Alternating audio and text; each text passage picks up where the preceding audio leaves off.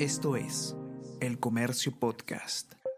Fue un proceso bastante largo porque yo he tenido más de 10 años con el cabello lacio, entonces fue un redescubrirme, ¿no?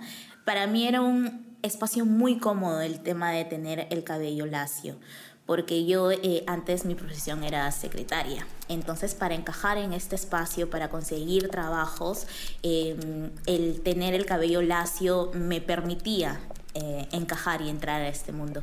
Es tanto así que cuando dejé de laciarme y empecé a buscar un trabajo en, este, en estas áreas, em, se me hacía muy difícil, ¿no? Eh, no tenía eh, llamadas para esos tipos de, de em, trabajos y también pues me pasó una vez que yo llegué y me dijeron tu perfil está excelente y todo pero tienes que hacer algo con tu pelo. Rulos, rizos y cabellos crespos han sido estigmatizados por años más aún en las mujeres de la comunidad afrodescendiente, con estereotipos que lo han encasillado por décadas como desordenado, no bonito y hasta sucio. Quemado, enmarañado, rizado. Sin embargo, la verdad es que los rulos, rizos y crespos tienen muchísima historia por contar. Son sinónimo de fuerza, valentía y por supuesto también de belleza. En el episodio de hoy traemos a conversación la historia detrás del cabello afro de la mano de dos protagonistas que cada día están rompiendo con los estereotipos que aún lo rodean. Y por el otro lado, a la modelo y periodista deportiva Juana Acevedo. Soy Celeste Pérez y les doy la bienvenida a un capítulo más de la segunda temporada de Eso no se pregunta, el podcast de El Comercio creado para cuestionar todo aquello que normalizamos en el pasado. Te estás escuchando. Eso no se pregunta.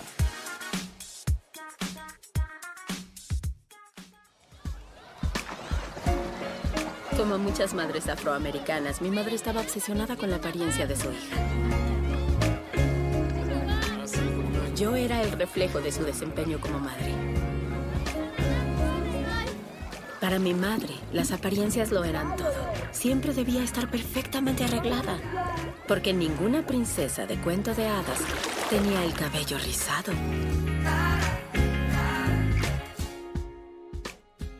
La empresaria Jocelyn Solano tenía apenas nueve años cuando se sumergió en el proceso químico del aseado por primera vez. Despedir su cabello afro se daba como consecuencia de una serie de factores. Por un lado, las mujeres de su familia habían pasado por el mismo proceso desde temprana edad. Y por otro, el aseado también se presentaba como una herramienta que facilitaba el orden de su cabello con mayor rapidez. Sin embargo, y poco más de una década después, el cabello de Jocelyn pediría tregua. Mechones empezaron a caer en cantidad y su fragilidad era cada vez más notoria. Eh, fue un, camino un poco largo porque yo, eh, bueno, me laseaban el cabello desde los 9 años de edad y fue a partir de los 23 años en donde se me empieza a caer el cabello por, una, eh, por un mal laseado y ahí es donde decido dejar de lasearme. Y dije, Dios, no conozco mi cabello. Entonces empecé a investigar cómo cuidarlo, cómo mantenerlo mejor.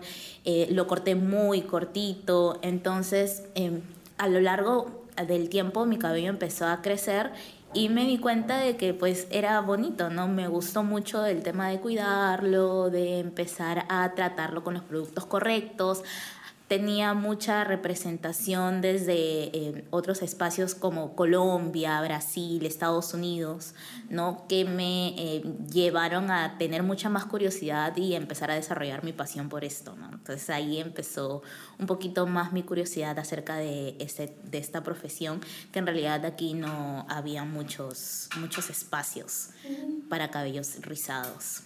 Como Jocelyn cuenta, empezar a amistarse con su cabello natural no fue tan sencillo, pues no había muchos lugares que hablaran de este tipo de transición ni que dieran las herramientas necesarias. Es así que ella misma empezó a buscar inspiración de otros países, para aplicarla poco a poco en nuestro país, sin esperar que en unos años se convertiría en una de las empresarias peruanas más influyentes en este tema.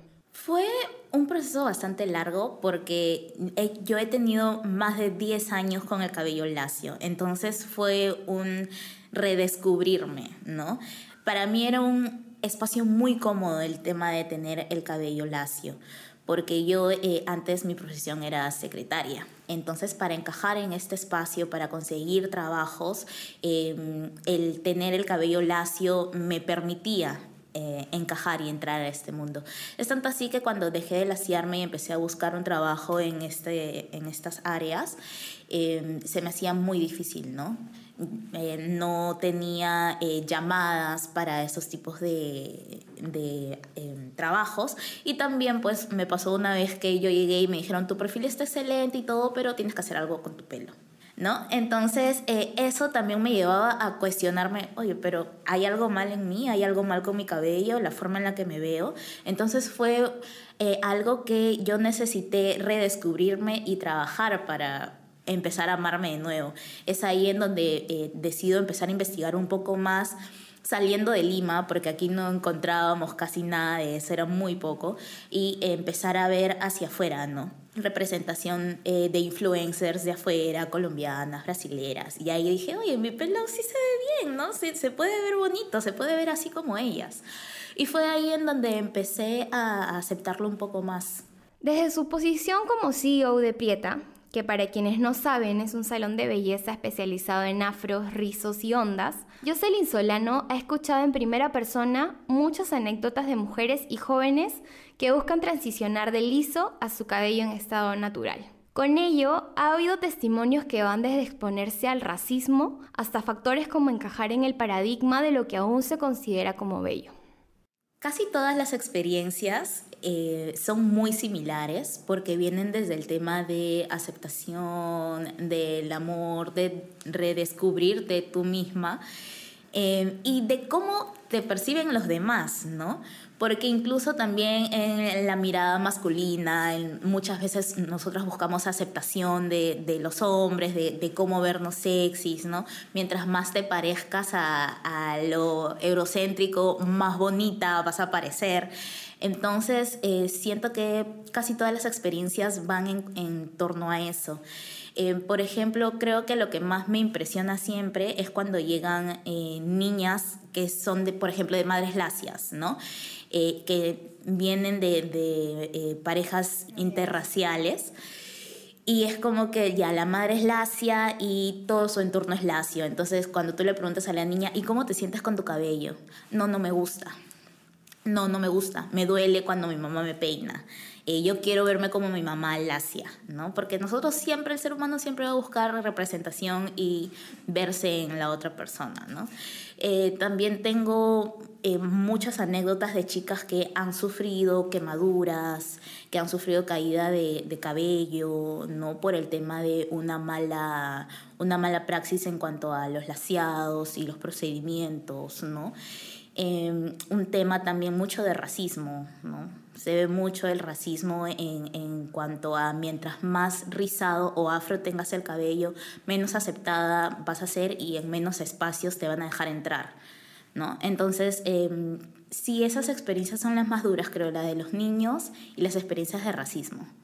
¿No? Que, siempre están muy presentes y es como que la gente te hace notar eso, ¿no? porque es como que, porque, porque no te has peinado o así no te ves profesional o peínate para una boda, ¿no? Eh, esas cosas siempre siento que eh, transgreden mucho. En la otra cara de la moneda, Solano se emociona también, porque ve que cada vez son más las niñas y adolescentes que buscan cuidar su cabello natural, que ya lo reconocen como bello y fuerte. Esto en parte gracias a referencias como ella misma, a cantantes, actrices, empresarias, periodistas y mujeres en general que han combatido y siguen combatiendo los estereotipos del cabello ondulado y afro. Eh, y algo corto que me gustaría decir es que eh, la representación importa, es muy importante. Muchas gracias por estos espacios que cada vez siento que se abren mucho más para, nuestro, para nuestra cultura, para... Eh, para nuestra cultura, para sentirnos más representados, para tener eh, espacios diversos, ¿no? Y que no solamente nos vean como personas que podemos estar como que en el tema de, no sé, solamente baile, comida, deporte, que es algo en lo que se nos ha encasillado mucho, sino también abrir espacio a, a otras, otras cosas, ¿no? Que es, este, es muy chévere también, que eh, hay profesionales y hay eh, CEOs negros que necesitan representación, visibilidad y eh, que creo que con esto vamos a invitar a muchas más niñas negras a soñar un poco más, ¿no? Y a decir, oye, sí, yo puedo ser como ella porque se ve como yo. Entonces siento que eso es bien importante. A diferencia de Jocelyn, la periodista deportiva Juana Acevedo sí creció con una familia de referentes con cabello afro. Su madre, además, se encargó de cuidar su cabello y peinarlo con amor. Le hacía coletas, trenzas y dreads. Sin embargo, sus deseos por tener el cabello liso empezaron a nacer cuando empezó la secundaria. bueno, yo eh, soy hija de dos personas afroperuanas, entonces en sí el cabello nunca ha sido un problema en mi casa porque mi papá y mi mamá los dos tienen, bueno, no es el cabello parecido a mí porque cada uno tiene un patrón distinto y de ellos eh, yo tengo un patrón que es una combinación y este durante toda mi infancia no tuve problemas con el cabello porque mi mamá y su hermana, eh, que es mi tía, se encargaban de, de peinarme, ¿no? Pero una vez que llegué a la secundaria tenía que ser más independiente, era parte del crecimiento. Y bueno, tenía que empezar a peinarme sola, hacer cosas, ¿no? Que hacen las chicas ya cuando vas creciendo en general, ¿no? Y ahí es que empezó, entre comillas, el problema. Este, yo lo veía como un problema porque no quedaba como el de mis amigas, más mis amigas eran lacias. Este, tampoco era como que le pasabas, no se podía bueno, mi cabello no se puede peinar en seco, ¿no? O sea, no lo conocía, no le tenía tanta paciencia, ¿no? Entonces la secundaria la pasé mal que bien, mi mamá a veces me apoyaba con los peinados, eh, pero igual yo no me sentía tan contenta. Fue así que el día de su fiesta de promoción tomó la decisión de empezar a alisarse el cabello. Los halagos no tardarían en llegar. Acostumbrados a los estereotipos que aún hemos normalizado ir por años, todos sus compañeros la veían más linda y más ordenada con el cabello liso. Entonces una vez que terminé la secundaria, y bueno, mi mamá me ayudaba, me, aconsejaba, mi tía también me seguía ayudando y trataban de que yo le, tenga paciencia. Este, llegó la fiesta de promoción, me acuerdo mucho en diciembre del 2011, que es, que es el año que yo eh, termino la secundaria. Y ahí empezó, y yo ya venía cepillándome el cabello cepillándome, ¿no? O sea, usaba el secador, ¿no? El peine este de rodillo, más la plancha, cepillando. Pero para la fiesta de promoción acepté laciarme con crema, que ese ya era ponerle químico al cabello. Ese fue mi primer laciado. Yo llegué a la fiesta de promoción lacia, todo el mundo se quedó encantado con mi cabello, incluida yo. y ahí empezó una etapa que duró cuatro años, que es casi todo el tiempo que estuve también en la universidad que mm, yo me laseaba constantemente, ¿no? Ahí empezó el laseado, el, el, el, cepillado, la plancha, el calor y todos estos químicos que, que, con el tiempo también dañaron mucho mi cabello. Porque los motivos que la llevaron a parar con los tratamientos de alisado fueron similares a los de nuestra primera protagonista. El cabello empezó a caerse y cada vez perdía más su brillo y fortaleza. Su madre fue la primera en animarla a recapacitar y a volver a su cabello natural. Pero el proceso de transición no sería tan sencillo. Sí, hubo un quiebre, uno, porque como ya no tenía tanto cabello, ya no me sentía tan atractiva, ¿no? O sea, evidentemente ya no era tan bonito tener el cabello lacio cuando lo tienes en, en, el hombro, ¿no? O sea, no, no, ningún peinado me gustaba, ¿no? Eso, y después también Em, el año que, estaba por terminar la universidad coincide con el movimiento, por así decirlo, de, de, cabello afro al natural. Yo, te soy sincera, tenía temor, no tenía muchas ganas, pero siempre es bueno a veces este, las opiniones de, terceros, ¿no? En este caso, los terceros eh, aparte de mi mamá, las mamás siempre nos dicen que uno se ve bonita, ¿no? Que uno es lindo, entonces como que no, no siempre le crees. ¿No? Aparte de mi mamá, fue muy importante eh, la, opinión de mi novio y de una amiga, que siempre em, que me veía me decía, Juana, ¿por qué no dejas el pelo natural? ¿No? Y, y mi novio también siempre quería que yo verme con el pelo natural, ¿no? Y yo era como que, ah, ¿Cómo me va a pedir el pelo natural? Yo, yo andaba así, ¿no? Pero ya después cuando mi, mi amiga también me dice, yo comencé a pensarlo y, y me seguí informando y comencé a buscar los productos a ver si acá los podía conseguir, ¿no? O qué alternativas tenía. Después de eso le conté a mi mamá eh, mi idea y si bien es cierto al inicio mi idea iba acompañada un poco de, de esperar que el cabello vuelva a crecer para ver si lo volvía a laciar, con, después cambió completamente, ¿no? En el camino, Juana se dio cuenta del poder que tenía. A pesar del complicado proceso que tuvo que pasar para recuperar su cabello natural y los meses que le tomó, empezó a notar que su imagen repercutía fuertemente en muchos entornos. Primero en su familia, luego en redes sociales y también entre amigos. Sí me parece muy importante la representación y sí, em, hasta cierto punto es, mucho orgullo y honor eh, ahora ser parte de, la representación en este país, ¿no? Eh, porque sí, sí he tenido muchos mensajes e inclusive siento que, que esta pequeña revolución, como yo le llamo, eh, de llevar mi cabello de forma natural, no solamente caló em, en mí, ¿no? Sino también en mi familia. Porque hoy en día eh, yo tenía primas mayores que siempre se laseaban, ya no se lasean. La que empezó a dejar de lasearse fui yo. Y después siguieron ellas. ¿No? Y también veo que mis sobrinas o sobrinos van a crecer y no van a tener la necesidad de laciarse, ¿no? Las veo ahora eh, felices, ¿no? tengo una sobrina en especial que ella es muy coqueta a la cámara y tiene el cabello rizado y tú la ves como hace el cabello así, asá, ¿no? Y está esperando, ¿no? Y le gusta su cabello y busca tener muñecas, cosas parecidas a ella. Entonces creo que que sí es muy importante eso y como te digo, para mí hasta cierto punto, mejor dicho, sí es un honor ser parte de esa representación hoy en día en las niñas, ¿no? Históricamente, el cabello rizado ha cargado con estereotipos negativos, normalizados año con año por personajes en la industria del entretenimiento, la moda y la publicidad. Lo cierto es que en la última década son más las personas que están cuestionando estos adjetivos, devolviendo al cabello afro y ondulado la historia y fortaleza que tienen. Basta con saber que su resistencia y valentía recaen históricamente en ejemplos como cuando la comunidad africana llegó a América del Sur para ser esclavizada y tuvo que emplear su cabello para dibujar caminos de libertad en trenzas largas como las que aún hoy vemos mensajes ocultos, granos para alimentarse y semillas también eran llevados en sus cabellos.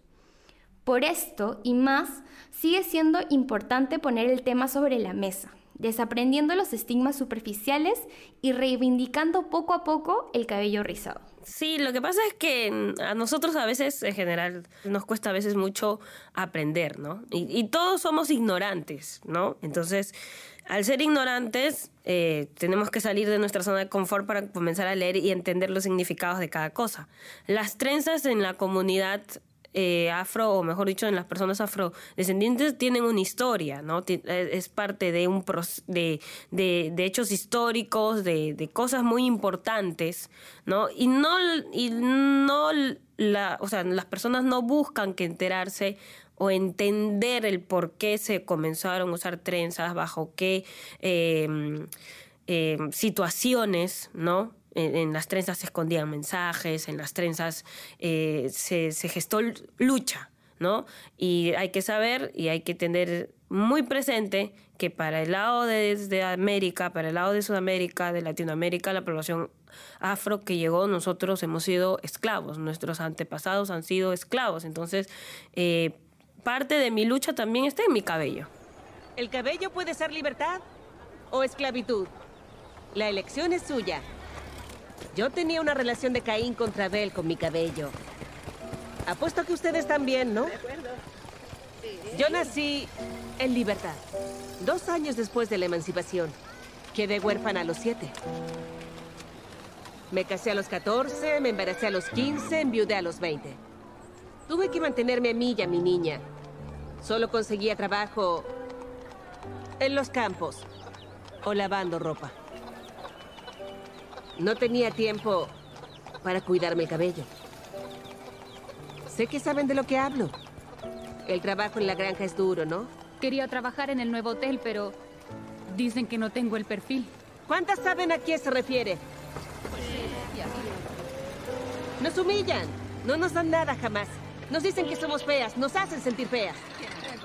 Pero te diré algo. Ven a mi salón y te arreglaré el cabello gratis. Tenemos un trato.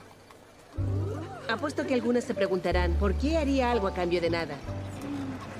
Porque sé lo difícil que es cuidar nuestro cabello. Sé lo que es no tener acceso a agua o productos hechos para nosotras. Pero más aún, yo sé que si ella se ve bien, todas nos vemos bien. Si te ves respetable, todas nos vemos respetables. Todo lo que hacemos como negros se refleja en nosotros. Así que si puedo ayudar a una persona, nos ayuda a todas. Eso ha sido todo por el episodio de hoy. Agradecemos a nuestras invitadas Juana Acevedo, que se encuentra en Instagram como arroba juana-acevedo8, y Jocelyn Solano de Prieta Perú, que se encuentra como arroba Prieta Perú. Gracias por escucharnos hasta aquí. Nos encontramos la próxima semana para seguir cuestionando más temas. Eso no se pregunta.